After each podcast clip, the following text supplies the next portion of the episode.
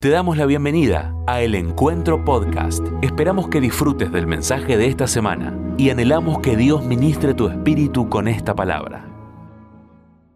Y, quiero animarte a, disfrutar de eso, porque eh, Dios nos regaló el privilegio de ser iglesia y de entender lo que significa ser iglesia. Y eso es lo que hace la diferencia. Más allá de, la honra a, un pastor por- por arrancar con esta locura preciosa, eh, la clave está en que nos convertimos en iglesia. Y la iglesia es el sueño más grande de Dios, es su desvelo, su pasión. Por eso dice la palabra que amo tanto a la iglesia que dio su vida por ella. Y entonces cuando entendemos eso, eh, no asistimos a una celebración o a un, a un festejo, sino que somos parte de Él haciendo acción de gracias. Y eso quiero animar a la iglesia hacerlo. Sea que hayas estado ese primer día eh, o que hayas llegado hoy por primera vez a la iglesia, a la casa de Dios. Porque las promesas de Dios para esta iglesia alcanzan a cada persona que llega a esta familia. Y así ha sido por todas estas décadas. Y así seguirá siendo por encima de quien esté aquí hablándoles. Porque es Dios el que, por esas cosas que uno, no sé si alguna vez se le podrá preguntar esto en el cielo, ¿no? Pero por esas cosas que uno nos llega a entender, Dios amó esta iglesia desde el día de su fundación. Creo que seguramente habrá tenido que ver mucho eh, el corazón de, ese pequeño grupito que, que comenzamos esta obra, ¿no? Porque no había más que eso, un corazón anhelando ver a Dios obrar, porque había mucha inexperiencia, mucha juventud, eh, había menos kilos, Eh, pero creo que eso debe haber sido. Dios habrá visto algo bueno en el corazón, un anhelo que valió la pena en el corazón para que Dios empecinara eh, de esa manera tan maravillosa en bendecir esta iglesia por años. ¿no? Y estos son días de, de mucha emoción para mí, todos los años, ¿no? porque empiezo a repasar cosas que sucedieron, eh, milagros posibles, rostros, personas que llegaron con un rostro la iglesia y esa cara hoy no se podría identificar jamás, porque no existe más.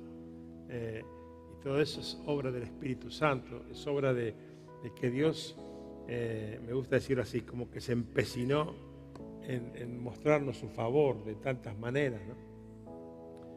Tantos que nacieron espiritualmente y hasta físicamente en esta casa, y uno ve cómo sus vidas fueron siendo desarrolladas y familias. Hoy, hoy, hoy eh, no, no, fuera del programa, pero pueden verlo por, por internet. Hoy, hoy me, me disfruté un rato recorriendo las filas de la iglesia y algunas caras que tienen que ver con la historia de la iglesia, ¿no?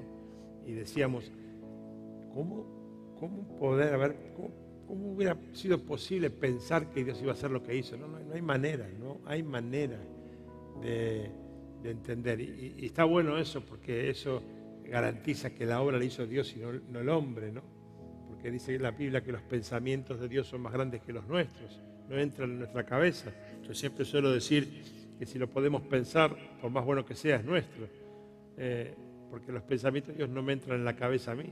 Y, eso tiene mucho que ver con esta celebración, con ese 4, 4 de, agosto, eh, donde recibimos la ordenación pastoral para, para fundar la iglesia. Y el domingo siguiente, el 11 de agosto, fue el primer culto que hicimos allí en Santa Marina 920. Para los que no saben, pasen por ahí. Y ahí comenzó la iglesia del encuentro, un par de cuadras antes de que termine Santa Marina, ahí en la curva. Eh, ahí comenzó esta obra, ahí comenzó este sueño. Era imposible pensar que Dios lo iba a hacer en todos los sentidos, por supuesto, en primer lugar en el sentido espiritual y de los milagros, pero hasta en el sentido edilicio. Los lugares que Dios nos fue dando conforme a su plan, este lugar tan precioso que nos dio, poder comprar eh, la propiedad de misión, poder comprar las tres propiedades del colegio, cosas que, que, que eran imposibles también hasta en lo económico, porque hemos aprendido en la iglesia del encuentro que lo económico no es un rubro aparte, sino que también es espiritual. Y eso hizo que Dios decidiera hacer milagros que no los podía explicar honestamente, humanamente, me costaría explicar algún logro económico de algunas eh, compras que hicimos y, operaciones que hicimos. Y hace, unos meses conté, creo que algo del colegio, una frase ahí, una cosa, una cosa tan, tan loca humanamente, tan de Dios, encontrarse ahí con, con ese lugar que estaba eh, endeudado, con juicios, con, con acreedores salvajes, con prestamistas, de esos que, si no cobran, se cobran, este, en una mesa ahí y, ver cómo Dios fue tocando esas vidas, una cosa que no se puede creer. o sea, tenés un mafioso enfrente y, y, orás para que no te mate, no para que se convierta, ¿no? Eh, y Dios tocaba esos corazones ahí, lo que era la Cámara de Comercio de Guillón, que es donde está eh, la, escuela, nuestro colegio primario, ¿no? Qué cosa tremenda, ¿no? Eh, nunca voy a olvidar ese día, en el primer piso, ahí entre polvo y ruinas, literalmente entre polvo y ruinas, armamos una mesa ahí y ahí sentamos a todos los acreedores que, querían cobrarse de la cámara. Y, qué, cosa, este, fíjese, para los que nunca lo escucharon, ¿no? estaban ahí estas personas realmente muy complicadas. Y nosotros logramos que ellos todos firmaran como que habían cobrado sin cobrar. Usted vio eso alguna vez, ni en las películas, que un prestamista te firme creyendo que le vas a pagar sin pagarle. Digo, esta es la única manera. Y, recuerdo que uno de ellos me miró y me dijo, todo muy lindo, pero ¿qué garantía tengo que voy a cobrar? yo le dije algo muy espiritual, pero muy ridículo para el tipo, ¿no? Porque yo le dije, la garantía es que yo no te tengo miedo a vos, yo le tengo miedo a Dios, tengo temor de Dios. Y mi palabra vale más que la plata, vas a cobrar hasta el último centavo. Y me miró como diciendo, muy lindo, pero con eso qué, ¿no? Pero firmó. Y ahora eh, eh, en uno de los festejos eh, va a estar aquí la escribana que nos ha acompañado todos estos años y que estaba ahí y con carita inocente le, le llevaba el papelito para firmar y nuestro abogado que también va a estar que estuvo haciendo ahí, dijo, todos cobran, pero ninguno hoy, todos van a cobrar en el juzgado, firmando de que ya no, se le debe nada, la única manera, si no, no cobran más. Entonces tienen dos opciones, o, nuestras reglas espirituales y cristianas o nos cobran. Y dijeron, bueno, total, vamos, y, cobraron todos, ¿no? Este, cosas así, podría contarles tantas cosas, tantas cosas, locuras de tu papá que tenía más confianza en mí que yo mismo, ¿no? Y que cada cosa le decía, Dani, no, no vamos a poder. ¿Cómo que no va a poder?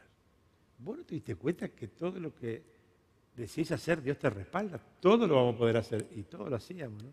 Y tantas cosas así.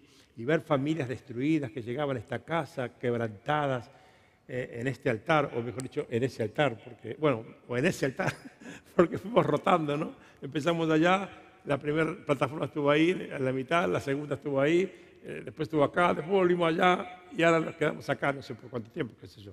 Eh, y tengo recuerdos, momentos, de personas que, vinieron literalmente eh, pensando que ya su vida no tenía sentido, ¿no? Y quebrantados en el altar de Dios, por si acaso Dios podía poner su mirada en esas personas. Y hoy algunas de esas personas son líderes de la iglesia. Y otros, hoy, como decíamos, hoy, bueno, hoy después de lo que pasó esta mañana, me llovieron un montón de, de WhatsApp, ¿no? Eh, de personas que me mataron, hoy me mataron, me atraganté de comida, así que pero tengo que tomar algo para la digestión, porque, porque todos me, recordaban cosas que Dios había hecho con sus vidas, ¿no? Y este, eso, lo digo para exaltar a Dios, eso no lo puede hacer ninguna persona, ni ninguna, ni varias personas, no hay manera que lo puedan lograr, solamente Dios. Por eso digo, no sé, ese día ahí, ese día del 11 de agosto en Santa María 920, ¿qué habrá pasado ahí en el mundo espiritual? Me lo pregunto siempre, cada año me lo vuelvo a preguntar. Me, encantaría saber qué pasaba en el cielo mientras estábamos ahí abajo. La veintena que había creían que tenían un experto enfrente y tenían uno que le temblaban a, los dedos del pie. literalmente, no, no lo digo para, para quedar bien no tenía idea, vos sabés, Dani, que me conoces de antes todavía, no tenía ni idea fundar una iglesia, qué sé yo. acá estoy y vamos a ver qué pasa. Eh, ¿qué, habrá pasado, eh, Gus? Eh, Gustavo no tenía canas en esa época. No, porque no, soy el único que envejezco, soy yo, ¿viste? Pero, ¿no, Gus? Vos que estabas entre esa veintena que estaba ahí, de, chicos inmaduros, sin tener idea de nada, con un pastor que aunque ustedes no sabían, era igual de inmaduro que ustedes, ¿no? Pero seguramente algo vio Dios en nuestro corazón. Porque vieron que, que la Biblia nos muestra que Dios tiene todo planeado, ¿no? O sea que cuando estábamos ahí, Dios sabía que estábamos esta tarde acá. Qué loco, ¿no? O sea, Dios sabía lo que iba a hacer con nosotros, Dios sabía cada logro que, nos iba a regalar. Y, entonces yo te cuento estas cosas y me sentaría acá con un cafecito y te contaría cientos de historias, ¿no? Pero lo que quiero simplemente es que entiendas que lo que hace la diferencia en recibir el favor de Dios y no recibirlo es decidir ser protagonista o ser espectador. Cuando uno decide ser espectador, lo máximo que logra es abrir la boca, de sorpresa. Pero cuando uno decide ser protagonista, no tiene idea de lo que Dios puede hacer con su vida. Porque Dios puede hacer cosas que jamás imaginamos, como pasó con nosotros. ¿no? Eh, y entonces en ese, sentido quiero que disfrutes estos días, quiero que, que, hagas acción de gracias, que ores en tu casa, que agradezcas. No se trata de cronología, reitero. No importa que lleves 31 años o un día en este lugar. Lo único que importa es si vos crees que Dios te metió en esta familia. Esta es una familia espectacular, la del encuentro. Maravillosa. Es la mejor del mundo para mí. Eh, ¿Es perfecta? No. No. Lejos de eso, estamos llenos de defectos. Eh, pero hemos aprendido a ser familia. Nos amamos literalmente como familia. Y eso es lo que atrae gente de todo el mundo. Trae bellezas brasileras, por ejemplo. ¿Dónde están los solteros, chicos? La cara que la veo. Hoy ya te dije, ¿eh? Yo hace una reunión con todos los varones solteros. Claro, pues están todos con la Play. Voy a hablar de este sectorcito que voy a poner. Están todos con la Play y vienen todos de afuera y se llevan las chicas. Bueno, lo dejo para otro, otra prédica. Pero, pero disfrútenlo, vívanlo, prepárense para el 14. Mire, el 14 va a ser un lío tremendo esto, porque no entramos en un solo culto todos. Y ustedes se preguntan por qué decidí hacer un solo culto, para que no entremos. Y ya me dijeron, bueno, bueno, y si no nos pongan nada, nada, solamente vamos a adelantar un poco las sillas, agregar más sillas y, el que no encuentre silla, parado. Porque dice el texto acá que, se fue a Sevilla perdió su silla. Y no va a haber lugar para las carteras. ¿Vieron que siempre guardan una carterita ahí? No. Y quiero avisar algo, me vi esta mañana. No hay reserva para el 14. ¿eh? No lo estoy guardando para que venga. No, no, no, no, lo lamento. Que no venga a horario, te quedará paradito el, domingo pasado, eh, lo tengo acá escrito, ¿no? Me escribieron. Eh, hay mucha gente parada atrás. ¿Los podemos hacer avanzar hasta adelante todos por la pared? No, contesté con tres, no. No. Que disfruten ahí, tenemos pantalla gigante, tenemos buen audio, que se queden ahí parados. Porque ¿por qué voy a privilegiar acá adelante a los que no han tenido la delicadeza de estar aquí al horario correspondiente? ¿Saben qué pasa acá todos los domingos al horario correspondiente? Tenemos un 10% de la iglesia. Y de a poco se va llenando, ¿no? Eh, así dije, no, la bendición les va a llegar hasta el fondo, que se queden tranquilos. Así que el 14 vení temprano y vení a ser parte de la celebración, a disfrutar. No va a haber este, algo extraordinario, pero vamos a adorar mucho, a cantar mucho, a celebrar mucho vamos a danzar mucho, vamos a hacer buen lío acá adentro para la gloria de Dios. ¿Amén?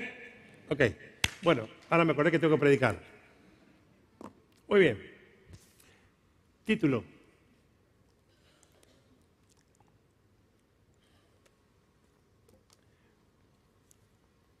eh, motivó este título y esto que quiero compartir, una carga pastoral que siempre tengo, ¿no? Eh, que tiene mucho que ver con los regalos que Dios nos hace, ¿no? Espiritualmente hablando. Y el último fin de semana tuvimos uno de esos fines de semana de regalos especiales de Dios, todo lo que sucedió en Isea, lo que pasó acá el domingo, ¿no? Qué, disfrute, ¿no? Uno, son esos días donde uno quisiera eh, hacer una enramada y quedarse a vivir ahí, ¿no? Y no salir de ahí. Y yo ni te cuento, ¿no? Porque al día siguiente tengo todo el bagaje de problemas de los cientos de la iglesia, así que eh, uno se quisiera quedar a vivir para siempre eh, en esos ámbitos y en esos momentos. Pero ya sabemos que los momentos, los ámbitos, los eventos no transforman personas, ¿no? Es el Espíritu Santo que transforma personas. Y yo siempre tengo, este, no me quejo, ¿eh? no me quejo, no me quejo, estoy feliz, pero tengo la carga extra que siempre Dios me da, ¿no?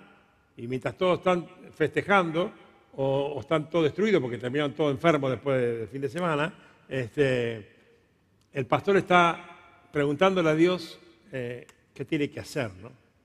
Y, bueno, cuando firmamos contrato con el jefe, él me dijo, mis cargas te las voy a transmitir para que las transmitas. Lo bueno que me dijo, y todas tus cargas las podés traer acá porque mi yugo fácil y ligera mi carga. Entonces, cada vez que pasan esos momentos, yo no me dura mucho el disfrute, por llamarlo de alguna manera, eh, aunque no es tan literal, porque estoy pensando enseguida en el día después. Porque la vida cristiana no es un evento, sino un proceso. Y la clave de ese proceso son los días después de cada momento con Dios. Un evento o un momento de rodillas aquí en el altar o en tu casa solas. La construcción de la vida cristiana es un proceso de la suma de esos momentos y, fundamentalmente de lo que pasa el día después de esos momentos. Porque, porque cualquier cristiano que ame a Dios va a disfrutar de esos momentos espirituales en plenitud, en mayor o menor medida, pero todos los vamos a disfrutar. Pero al día siguiente, y es más, hay veces que cuando el diablo ve que está muy complicada la batalla, dice, no, tres días, che muchachos, déjenlo estos tres días, no nos compliquemos porque vamos a perder el tiempo. Vamos, concentrémonos en el cuarto día. Concentrémonos cuando vuelvan a casa. Concentrémonos cuando vuelvan al trabajo. Concentrémonos cuando vuelvan a la facultad o al colegio o al barrio. Concentrémonos en eso. Ahora dejémoslo, no, no vamos a poder evitarlo. Están todos en el espíritu. Pero al día siguiente es cuando se ve los verdaderos frutos de mi momento con Dios. Al día siguiente de cada encuentro personal con Dios en mi vida se han visto los frutos que ha dejado el Espíritu Santo. Y mi gran desafío ha sido siempre el día después. He disfrutado cantidades de momentos espirituales impresionantes, pero mi gran desafío siempre fue el día después. Porque el día después no tenía una tremenda banda de alabanza, no tenía grandes mensajes, no tenía eh, sermones, pastores, hermanos, no tenía nada. Estaba en el medio de la jungla. Y ahí descubrí esa perla que tiene que ver con los regalos de Dios cuando aprobás el día después. Es como que Dios tuviera preparado una catarata ahí de, favores, de milagros para la vida de sus hijos y las tiene preparadas y las suelta como consecuencia de lo que pasa el día después. Porque la palabra dice que por los frutos nos van a conocer. Así que Dios mira en lo secreto y recompensa en lo público. Vamos a leer este pasaje de la Biblia. Les recomiendo leer los cuatro capítulos de Ruth en casa. Ruth, voy a leer ese, libro. Yo voy a leer algunos versículos, pero lean, y, algunas otras partes se las voy a contar para hacerlo más, dinámico, pero, pero léanlo. Eh, porque, como decía hoy, el espíritu que operaba en tiempos de Noemí y de Ruth es el mismo espíritu que opera en este tiempo, en el siglo XXI, con unas similitudes muy, muy significativas. Y entonces hay que aprender a leer esos mensajes de la Biblia que aplican a nuestra vida el día de hoy. Así que te recomiendo meterte de cabeza a escudriñar toda esta historia fuerte, impresionante que Dios relata en la Biblia. Pero vamos a leer una parte. En el tiempo en que los caudillos gobernaban el país, hubo allí una época de hambre, igual que hoy. Más de la mitad de los argentinos están debajo de la línea de pobreza. Entonces un hombre de Belén, de Judá, emigró a la tierra de Moab, junto con su esposa y sus dos hijos. El hombre se llamaba Elimelech, su esposa se llamaba Noemí, y sus dos hijos, Maglón y Quilión. Todos ellos efrateos de Belén de Judá. Cuando llegaron a la tierra de Moab, se quedaron a vivir allí. Pero murió, bájame un poquito, por favor, Pero murió Elimelech, esposo de Noemí, y ella se quedó sola con sus dos hijos. Estos se casaron con mujeres moabitas, la una llamada Orfa y la otra Ruth. Después de haber vivido allí unos diez años, murieron también Baslón y Quilión, y Noemí se quedó viuda y sin hijos. Noemí decidió regresar de la tierra de Moab con sus dos nueras, porque allí se enteró de que el Señor había acudido en ayuda de su pueblo al proveerle de alimento. Salió pues con sus dos nueras del lugar donde había vivido y juntas emprendieron el camino que la llevaría hasta la tierra de Judá. Entonces Noemí les dijo a sus dos nueras, miren, vuelva cada una a la casa de su madre, que el Señor las trate a ustedes con el mismo amor y lealtad que ustedes han mostrado con los que murieron y conmigo. Que el Señor les conceda hallar seguridad en un nuevo hogar, al lado de un nuevo esposo. Luego las besó pero ellas, deshechas en llanto, exclamaron, no, nosotras volveremos contigo a tu pueblo. Vuelvan a su casa, hijas mías, insistió Noemí. ¿Para qué van a ir conmigo? ¿Acaso voy a tener más hijos que pudieran casarse con ustedes? Vuelvan a casa, hijas mías. Váyanse. Yo soy demasiado vieja para volver a casarme. Aun si abrigara esa esperanza y esta misma noche me casara y llegara a tener hijos, ¿los esperarían ustedes hasta que crecieran? ¿Y por ello se quedarían sin casarse? No, hijas, no, hijas mías, mi amargura es mayor que la de ustedes. La mano del Señor se ha levantado contra mí. Una vez más alzaron la voz, deshechas en llanto. Luego Orfa se despidió de su suegra con un beso, pero Ruth se aferró a ella. Mira, dijo Noemí, tu cuñada se vuelve a su pueblo y a sus dioses. Vuélvete con ella. Pero Ruth respondió, no insistas en que te abandone o en que me separe de ti porque iré a donde tú vayas y viviré donde tú vivas. Tu pueblo será mi pueblo y tu Dios será mi Dios. Hasta aquí la lectura, pero por favor, tómense la tarea de, leer el resto de, este libro de Ruth en casa. Pero algunas cosas que quiero, quiero, quiero más que nada dejar eh, impregnadas algunas verdades espirituales que, que surgen de este relato y luego quiero que, volvamos a adorar y hacer acción de gracias. Pero Elimelech y Noemí se fueron, dice, de Belén a Moab, de la tierra de Dios, del pueblo de Dios, a, lo que hoy diríamos al mundo. Se fueron a un lugar pagano, contrario a la voluntad de Dios, donde se adoraban dioses ajenos. ¿Por qué? Porque había crisis, dice que había crisis muy grande. Y la primera eh, lectura espiritual que hago y que quiero enseñarte esta noche, cada vez, cada vez que vivas una crisis de la índole que sea, no te alejes de Dios.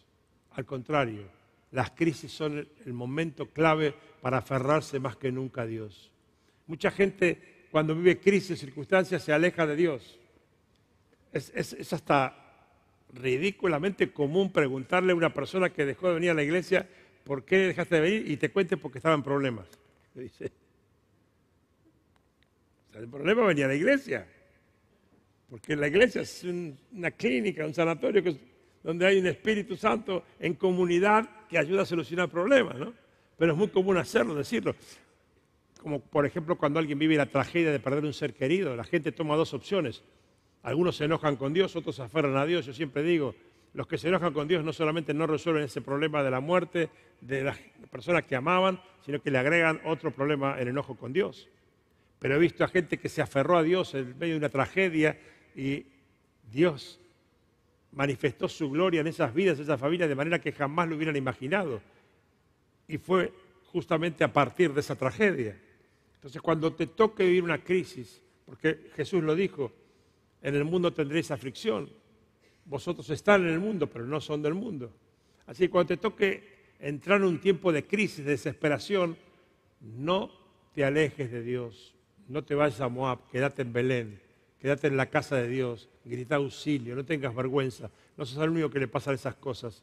Alguien irá en tu socorro, alguien Hoy me contaba una, hermana, me hizo llorar acá al final, porque me contaba una oración que, no sé los años, porque estaba ahí, me, acordé porque dijo, estaba allá en la plataforma y fue allá abajo que me hablaste, eh, sobre un tema de, enfermedad, ¿no? Cómo Dios había obrado y que parecía que no tenía salida. Y dice, y ahora, ahora Dios me usa para esto. Y me contó un testimonio concreto de cómo Dios lo usó esta misma semana con una persona que tenía una enfermedad, ¿no? Y cómo su testimonio eh, tocó la vida de la persona, hizo un milagro, ¿no? Entonces, en tiempos de crisis, no te alejes de Dios. Ahora dice que ellos dejan la tierra de Dios por una tierra pagana, ¿no? Y además dice que tomaron los usos y costumbres de Moab. Y eso es una gran preocupación que tengo yo como pastor de la iglesia porque muchas veces nuestra vida cristiana se concentra a dos horas los domingos. Y durante la semana tenemos usos y costumbres de Moab, usos y costumbres de la sociedad que nos rodea, del mundo en el cual vivimos. Y eso hacen los cristianos cuando se alejan de Dios, toman costumbres del mundo, pero no estoy hablando solamente de, de, aquellos que se apartan de Dios. Podés venir a la iglesia y estar alejado de Dios. Puedes físicamente asistir todos los domingos a la casa de Dios y, estar en tu corazón y en tu mente alejado del plan de Dios para tu vida. Hay más apartados dentro de la iglesia que afuera. Y hay que tener mucho cuidado con eso porque el diablo es muy sutil. Hablaba esta semana con un, referente importante de, Argentina acá en mi oficina y yo le decía, si todo lo que yo escuché en la batalla del aborto del lado de los pañuelos verdes fuera real, yo voto a favor de esa ley. Porque era tan sutil los argumentos, tan inteligentemente presentados en todos los medios que estaban eh, asociados a eso, que cualquier persona que desconociera la realidad iba a estar diciendo, claro, esto está bueno. Es el espíritu de este mundo, donde confundimos, y hubo muchas cristianas que se confundieron, y hubo muchas cristianas que se apartaron por esa batalla. Y reitero, y yo me acuerdo que una vez me hicieron una, entrevista y yo dije, mire, yo no voy a hablar ni, ni de ideología, ni de mi confesión de fe, voy a hablar desde mi experiencia. Y dije en ese momento, en todos estos años de experiencia pastoral, a mí nunca, jamás en la vida, una muchacha que abortó vino y me dijo, fue lo mejor que hice en mi vida, nunca. Y tengo cientos de muchachas que me dijeron, hubiera dado cualquier cosa por volver el tiempo atrás y no, no hacerlo. Y otras cientos que venían a presentarnos bebés o nenes caminando diciendo, por la intervención de Dios, hoy tengo este disfrute al lado mío. Entonces, este espíritu que, operaba en, los tiempos de Noemí es el mismo, tiempo que, el mismo espíritu que opera en los tiempos de hoy. Tomando costumbres de este mundo, sobre todo en lo que pasa fuera de este edificio. Podemos venir a la iglesia los domingos y entre semana vivir en Moab. Y es una carga tremenda que yo tengo cuando vivimos tiempos de tanta impartición de Dios. ¿Qué pasa el lunes? ¿Qué pasa el martes? ¿Qué pasa el día siguiente? Que donde Dios nos pone a prueba. Dice la palabra que leímos que el esposo de Noemí, Elimelech, muere. Y esto es una ley espiritual, dura, pero real. Fuera de Dios siempre hay muerte. Tal vez no sea una muerte física como la del caso de esta lectura, pero seguro va a ser una muerte espiritual y emocional, porque fuimos creados para tener una relación de armonía con Dios lo sepamos o no lo sepamos. Y cuando nos apartamos de Dios, dice la palabra, más mejor te hubiera sido directamente no conocer al Espíritu antes que ofender al Espíritu. Entonces, cuando nos enojamos por cualquier circunstancia, como cuando nos enojamos con una persona, ¿no? Y yo digo, ¿y qué culpa tiene Dios para que deje de, de la iglesia, por ejemplo, ¿no? Fuera de Dios siempre hay muerte. Y ahí dice que la cosa se complica, se empeora más, porque dice que los hijos se casan con mujeres moabitas. Y, y, hay un mensaje importante para nuestra juventud, ¿no? No tenemos que disfrazar de espiritual una compañera o disfrazar de espiritual un compañero. Vienen las chicas que dicen, no, le prediqué, mejor no voy a decir nada porque voy a hacer lío. ¿Cómo nos convertimos en cristianos rápidamente? Para, y creemos que Dios dice, ah, qué bueno, qué bueno. Siempre recuerdo una, una chica, no la voy a nombrar, pero ustedes la conocen, que no vive en la Argentina actualmente, que un día fue a, ella, ella era una buena piba y es una piba amorosa. Pero su único tema con la iglesia es que ella le encantaba ir a bailar, ella quería la boliche, quería la boliche, quería la boliche. Y me volvía loco, yo era pastor de joven, me volvía loco con eso. ¿Por qué no puedo ir? No, no, no podés ir. ¿Quién te prohibió? Yo te digo lo, que te conviene, lo que no te conviene, lo que me parece que, gira alrededor la estrategia del diablo atrás de esos, de esos momentos. Eh, no, no, no, no el baile específicamente, porque por algo bailamos o danzamos para Cristo, sino lo que el diablo prepara, porque todo lo genial que inventó Dios, el diablo lo distorsiona. Pa, pa, pa, pa. La cosa me dice, bueno, un día viene y me dice, yo sé que te vas a enojar conmigo, pero te esta noche voy a ir a bailar. Después de la reunión, ¿y para qué viniste a la reunión? Le digo yo. Vos te vas, estuviste directamente, porque es medio incoherente, ¿no? El tema. Pero realmente era una buena chica y hoy es una mujer de Dios. ¿eh? Preciosa mujer de Dios. Bueno, la cosa que le dije, bueno, no sé si decirte bendición o suerte, le digo yo, ¿no? Y se fue a bailar. Y a la, semana me llama por ahí y me dice, no lo vas a poder creer. Digo, ¿qué? Estaba ahí apoyada en la barra y viene un muchacho y yo, por supuesto, lo primero que le dije es, soy cristiana. ¿A que no sabes lo que él me dijo? Y yo le digo, sí, te dijo yo también. Sí. Pero, querida, le dije el nombre, ¿no? no pero como ella, sigue, sigue las transmisiones desde Estados Unidos, no la voy a nombrar porque se, va a enojar conmigo. Le digo, pero querida. Bueno, pero no, y, no puede ser. Sí, puede ser, pero es raro, le digo, es raro. Es raro, otro como vos, así que, quería ir a bailar y se encontraron. Y Dios es tan bueno que dijo, ay, los bendigo en el boliche bailable. Es raro, ¿viste?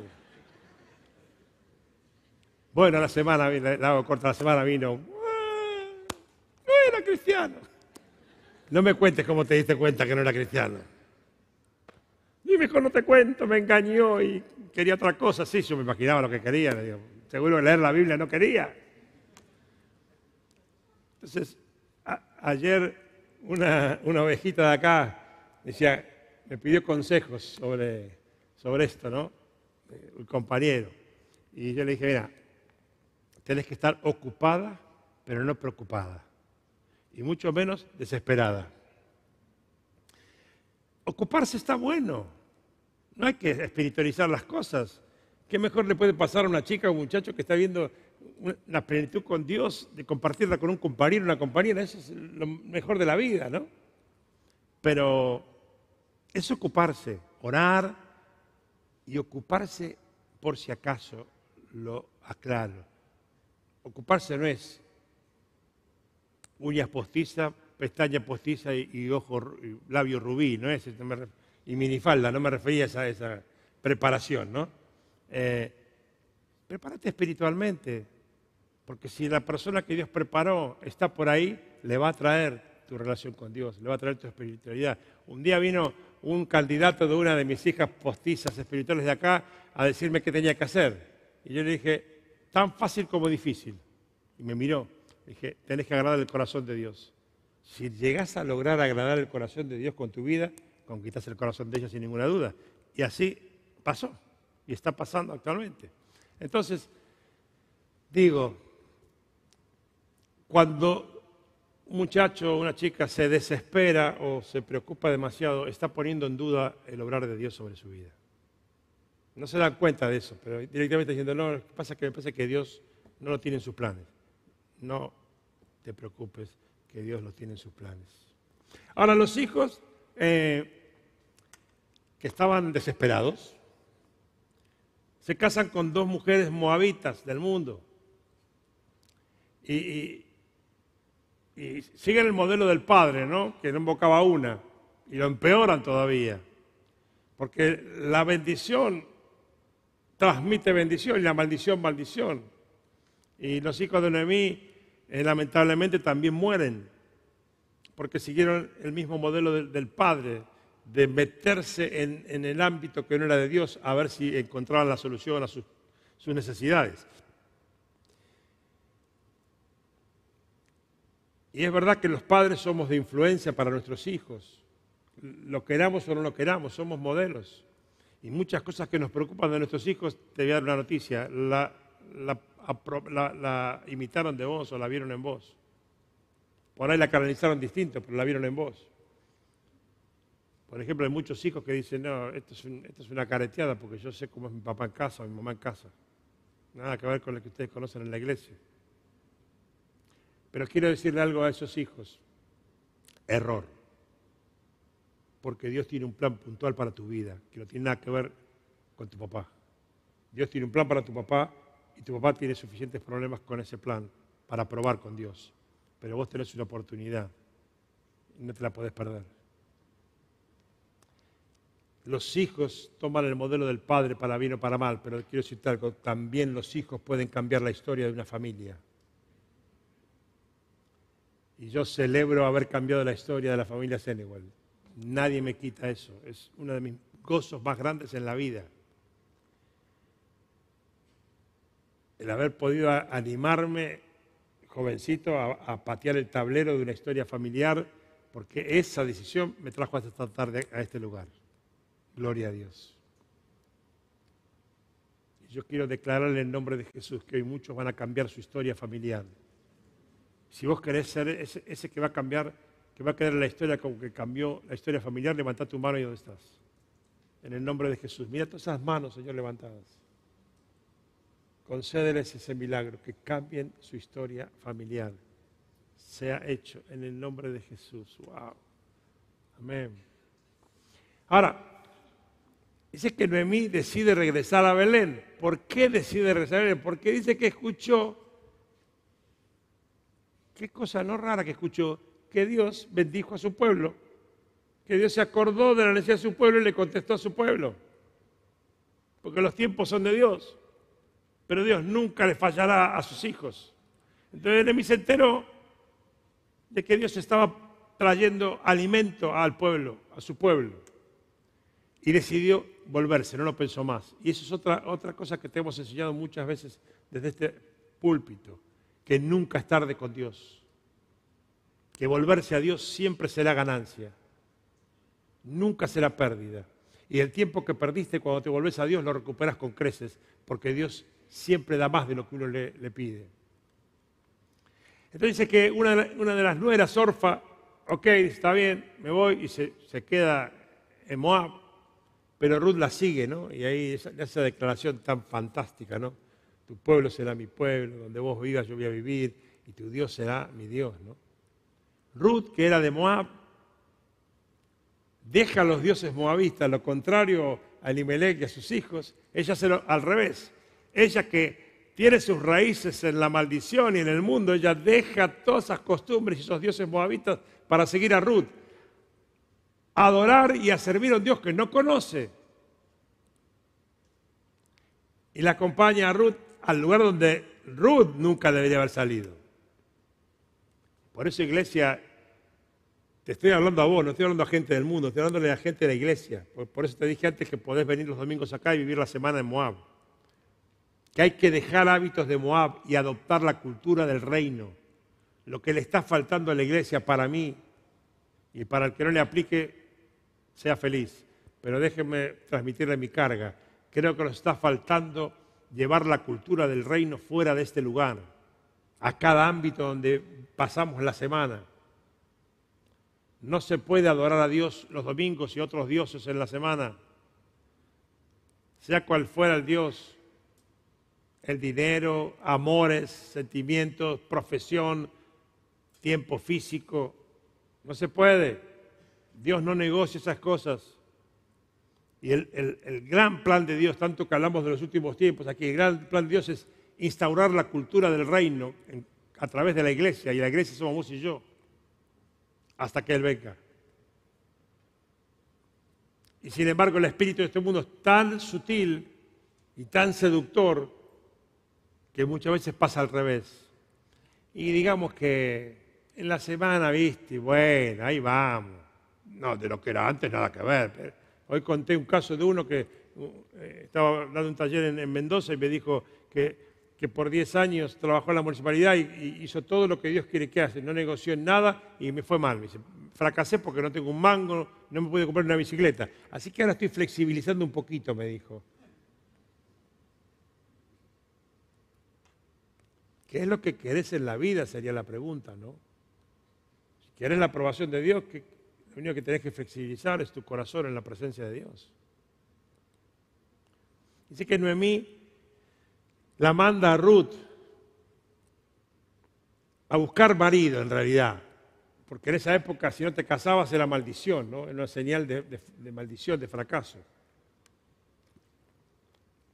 Y le dice, ¿por qué? Ya tenemos un pariente, hay unos parientes, ¿por qué no vas ahí? Y, claro, no te van a dejar porque vos sos moabita, pero hace una cosa, junta las gavillas que sobran, lo que les sobra a ellos. Como, como, como si diríamos, lo están juntando y lo que se les cayó, que lo dejaron ahí, vos juntá eso junta esas gavillas. Y juntando esas obras de las gavillas, ella conoce a, quien fue su marido después, a vos. Y me anoté algo que, que dije hoy también. Las obras de Dios son más grandes que cualquier plato del diablo. Siempre lo poco de Dios es más que lo mucho del diablo.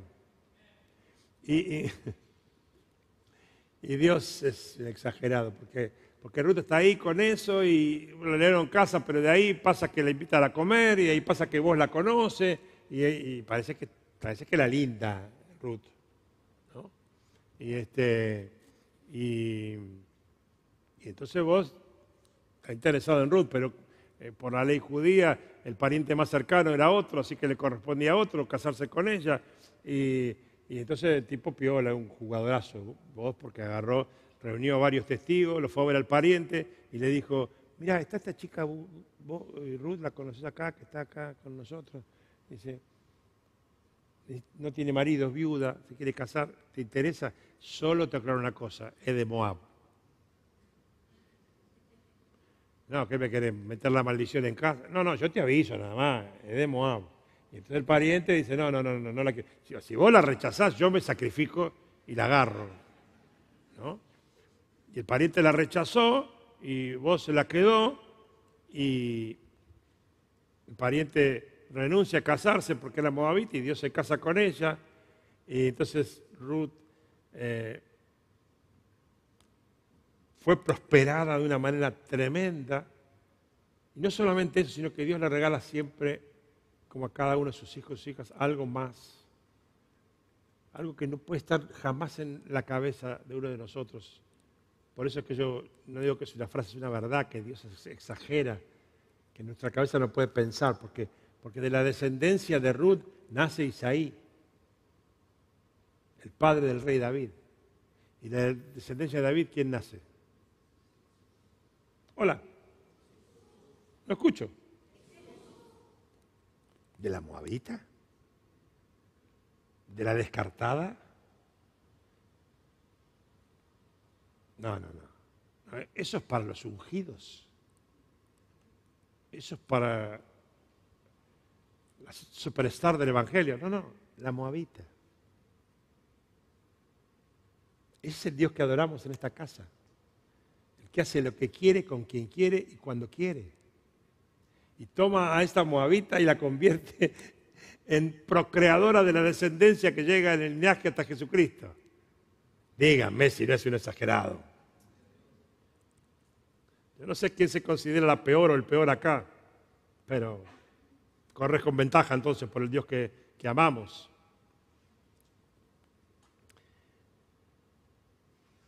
Dios puede afectar generaciones enteras a través de la decisión de una persona ignota, desconocida y, poco famosa o, hasta descartada como era, como era Ruth.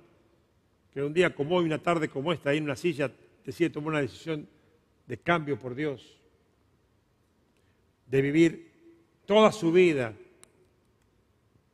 de la misma manera que vive dos horas un domingo, Por eso, iglesia, en el espíritu te hablo, no físicamente porque estás acá, pero en el espíritu hay que volver a casa, física y espiritualmente. Hay que dejar costumbres de Moab y volver a Belén. Como te decía antes, no se puede vivir una cultura de Belén los domingos y una cultura de Moab en la semana. Hay que abandonar viejas costumbres. Hay que dejar que el Espíritu Santo produzca la transformación de la cual habla el, Nuevo Testamento, de nuestro entendimiento, de nuestro temperamento, de nuestro carácter. Esos son frutos de la cultura del reino. Tenés que enojarte con el yo soy así. Tenés que enojarte con que los demás piensen, y ella es así o él es así. Eso es aberrante, porque eso está limitando el poder de Dios en una vida. No, no, no, yo era así, pero no voy a ser más así, porque Dios va a hacer la obra en mí. Dios tiene un plan para tu vida y este plan está en tu Belén. Y también físicamente en esta casa que Dios te ha dado, la iglesia de Jesucristo. Quiero, terminar ya para, para poder hablar bien, Josué, por favor. Los chicos también. Pero quiero terminar leyendo el Salmo 84 simplemente porque el Salmo 84 es lo contrario a lo que hizo Belén, eh, eh, Noemí y, y Elimelech, lo contrario. Porque David fue un tipo descartado, hasta por su propia familia. Si vos querés encontrar un ninguneado, David. Nunca hablamos del David ninguneado, hablamos del rey David. Pero ese mismo rey fue un ninguneado que a la hora del cambio más célebre de la historia de su casa ni fue tenido en cuenta por si acaso. Pero ese ninguneado, ese descartado que Samuel ungió, llegó a ser quien fue. Cuando Dios pone la mirada sobre tu vida, Él te lleva a ser quien Él quiere que seas. Y cuando él puso su mirada con ese grupito que estaba ahí en Santa María 920, los miró o nos miró y dijo, a esto los voy a llevar a ser una iglesia que va a afectar personas de todas las naciones de este planeta. ¿Quién podía haber pedido eso?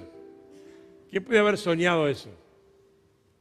Cada vez que leo la, visión de la iglesia que decía que íbamos a ser una iglesia ayudadora de iglesias en crisis. ¿Qué vamos a hacer? Ni éramos iglesia todavía, pero lo escribí ahí, nunca se me pasó en la cabeza. No sé por qué lo escribí. Bueno, sí sé por qué lo escribí, pero no fui yo el autor, fue el Espíritu Santo. Y este hombre dice todo lo que dice, cuán hermosas son tus moradas, Señor Todopoderoso. Aleno con el alma. Escuchen esto, ¿eh? anhelo con el alma los atrios del Señor. Esto. Casi agonizo por estar en ellos. Con el corazón, con todo el cuerpo, canto alegre al Dios de la vida, Señor Todopoderoso, Rey mío y Dios mío. Aún el gorrión haya casa cerca de tus altares, también la golondrina hace allí su nido para poner sus polluelos. Dichoso el que habita en tu templo, pues siempre te está alabando. Dichoso el que tiene en ti su fortaleza, que solo piensa en recorrer tus sendas. Cuando pasa por el valle de las lágrimas lo convierte en región de manantiales. Este, esto me impacta a mí y, Dios me ha traído revelación sobre este, este, este pedacito de este salmo durante muchos años. Y pude discernir en momentos la diferencia de algunas lágrimas, las lágrimas del fracaso y las lágrimas del arrepentimiento y del cambio de vida, porque esas lágrimas caen en tierra de Dios y producen un fruto que jamás se hubiéramos imaginado. Y acá dice, cuando pasa por el valle de lágrimas, lo convierte en región de manantiales. También las lluvias tempranas cubren de bendiciones el valle. Según avanzan los peregrinos, cobran más fuerzas y en Sión se presentan ante el Dios de dioses. Oye mi oración, Señor Dios Todopoderoso, escúchame, Dios de Jacob. Oh Dios, escudo nuestro, pon sobre tu ungido tus ojos bondadosos. Vale más pasar un día en tus atrios que mil fuera de ellos.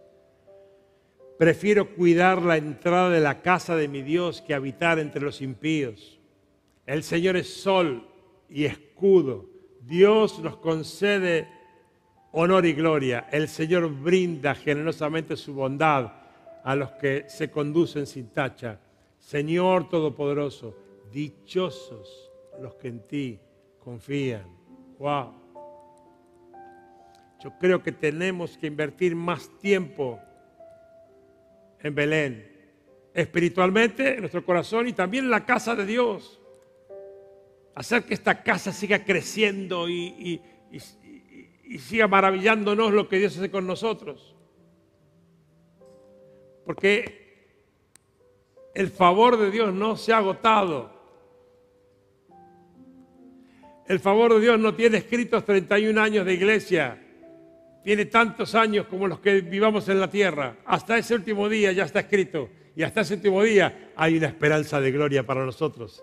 Aleluya. Pero los momentos con Dios deben ser acompañados de acciones concretas de cambio, de superación, de elevar mi nivel de relación con Dios, mi nivel de testimonio, mi nivel de santidad, mi nivel de disfrute de la vida cristiana, que es lo más maravilloso que te puede pasar en la vida. Cerra tus ojos, por favor, un momento ahí. Quiero que, que hagamos dos cosas.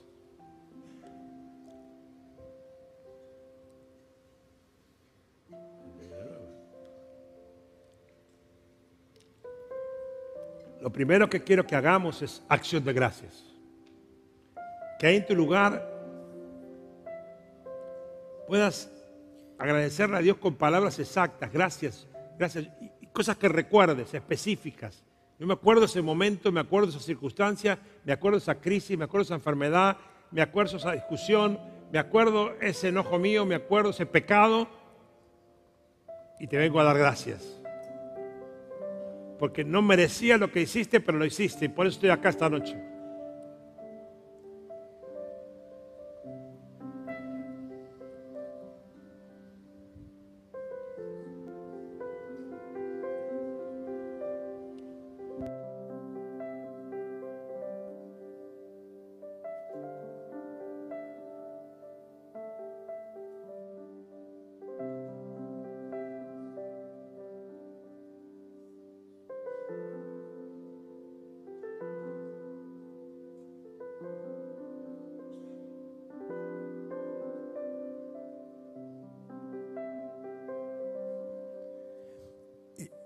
Lo segundo que quiero invitarte a hacer ahora es a tomar una decisión firme, fuerte, radical, de abandonar costumbres de Moab para meterte de cabeza en Belén. Que puedas reconocer esas flaquezas y digas basta hasta acá. Y no solamente se lo digas al diablo, sino que te lo digas a vos mismo, basta hasta acá. Comienza a vivir una vida plena en todo tiempo y en todo lugar hasta que Él venga.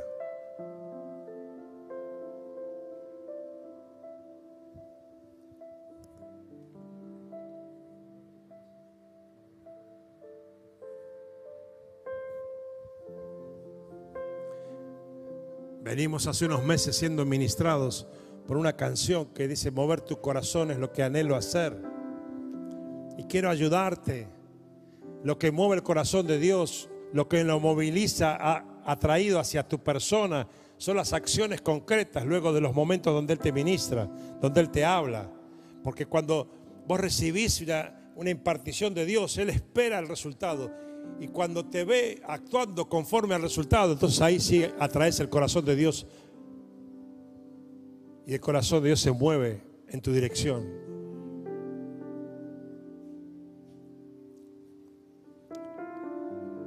Pero, pero esos momentos tienen que estar acompañados de decisiones que transformen tu vida y que agraden a Dios. Y mientras corre la canción, quiero invitar a aquellos que honestamente, con sus debilidades, sus defectos, pero dicen, yo me vuelvo a Belén por completo. No voy a estar con un pie en cada lado o paseándome de vez en cuando por Moab. Esta noche decido meterme de cabeza en Belén, porque ahí Dios tiene planes para mi vida. Y aquellos que estén tomando esa decisión mientras corre la canción, les voy a invitar a que puedan dejar su lugar y venir aquí al altar. Yo quiero orar por ustedes. Vamos. Solo a ti. Muchas gracias por escuchar este mensaje. Es nuestra oración que el Espíritu obre en tu vida a través de esta palabra y pueda ser un canal de bendición con otros. Te invitamos a suscribirte y compartir estos mensajes. Para más información, visita nuestra web www.iglesiaelencuentro.org.ar.